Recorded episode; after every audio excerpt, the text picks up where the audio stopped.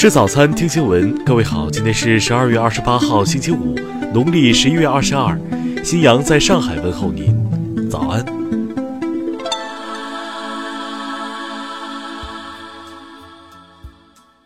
首先来关注头条消息。近日，吴承恩故居门口挂上六小龄童照片的事情引发热议。随后，很多网友表示自己被经文“下半年中外合拍，文体两开花”这个梗刷屏。梗的起因是六小龄童在《西游记》导演杨洁的葬礼上推广自己的新《西游记》，借着这套话术被迅速抽离、概括、升华，进而演变成“万物皆可六”的文体两开花。不少人在玩梗的时候都表示，六学可以简写，但不能没有两开花。随着事情的不断发酵，六小龄童日前接受采访时表示，美猴王世家艺术馆是当地政府建的，跟自己没有任何关系，也没有经济分成。现在有幕后问题，大家要适可而止。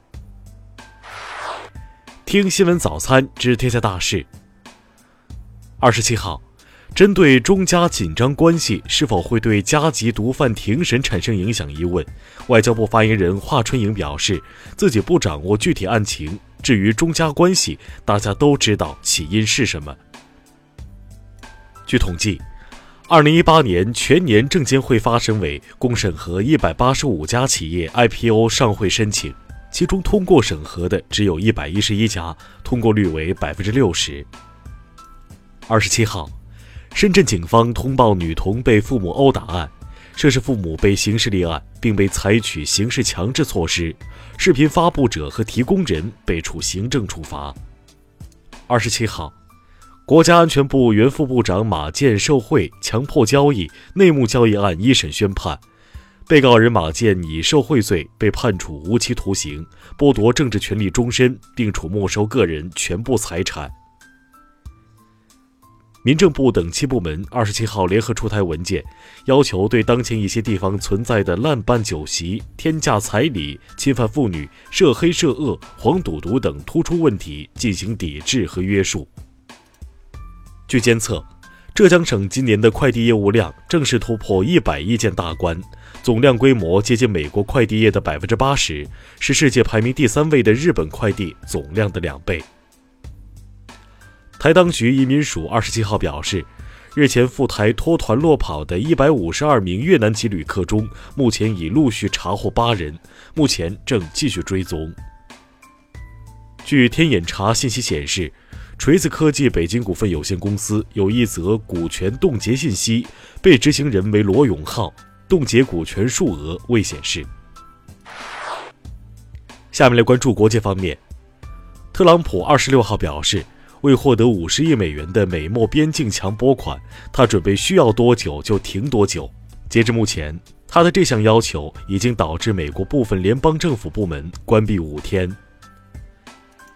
据报道，英国预计二零一九年三月二十九号正式退出欧盟，但双方至今尚未就脱欧后安排达成一致，使无协议脱欧的风险日增。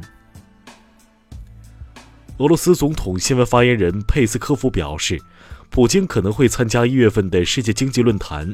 俄媒称，如普京确认参加，或许俄美双方将利用达沃斯期间举行普特会。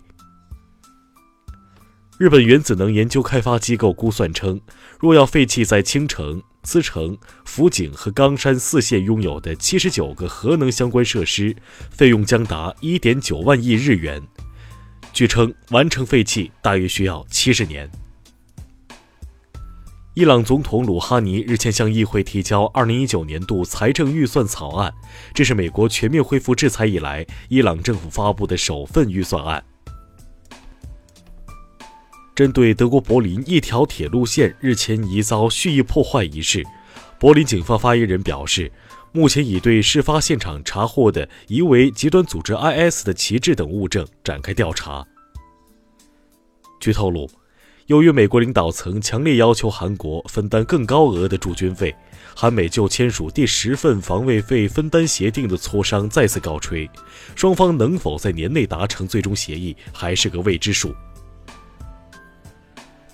三十三岁的美国冒险家欧布莱迪，在经过五十四天的跋涉后，于二十六号成功横越南极洲。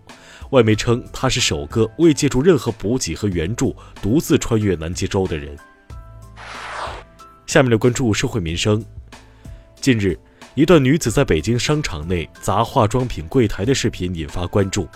北京警方二十七号通报表示，该女子因涉嫌寻衅滋事罪被刑事拘留。近日，西安交警在对一辆违停奔驰纠围时，发现司机正手拿锡纸打火机，疑似吸毒，脚边也散落着使用过的锡纸。经进一步尿检，确认其涉嫌吸毒。目前，该司机已被送往戒毒所。南通市民童先生日前买了一套房，但到交房时间，开发商却称交不了房，也没钱退款。当地政府部门称，该商住项目验收没过关，开发商资金紧张，目前正在协调中。近日，广州南沙港码头一艘万吨货轮疑似失控撞上一艘千吨货轮，致后者破损进水，所幸事故未造成人员伤亡。近日，珠海大四学生邝某开玛莎拉蒂醉驾被查，企图逃离，女友阻挠执法，称他技术好。警方调查，邝某开有两家饭店，大一炒股赚钱后买车。目前，邝某已被刑拘。下面来关注文化体育。二十七号，被媒体曝光体罚队员的中国八一男排教练陈芳受到中国排协的处罚，全国通报批评，罚款四千元，停赛三场。据葡萄牙媒体消息。广州恒大从本菲卡买断塔利斯卡的交易已经完成，下赛季本菲卡确认出售的两名球员中就包括了塔利斯卡。据韩国媒体二十七号报道，位于韩国西部的中清南道泰安郡马岛海域发掘出一百一十三件文物，包括中国宋元时期的陶瓷，这是又一中世纪中韩贸易往来的例证。二十七号。B 站联合中国社会科学院共同发布了2018年度弹幕“真实”，这也是 B 站推出的第二届年度弹幕盘点。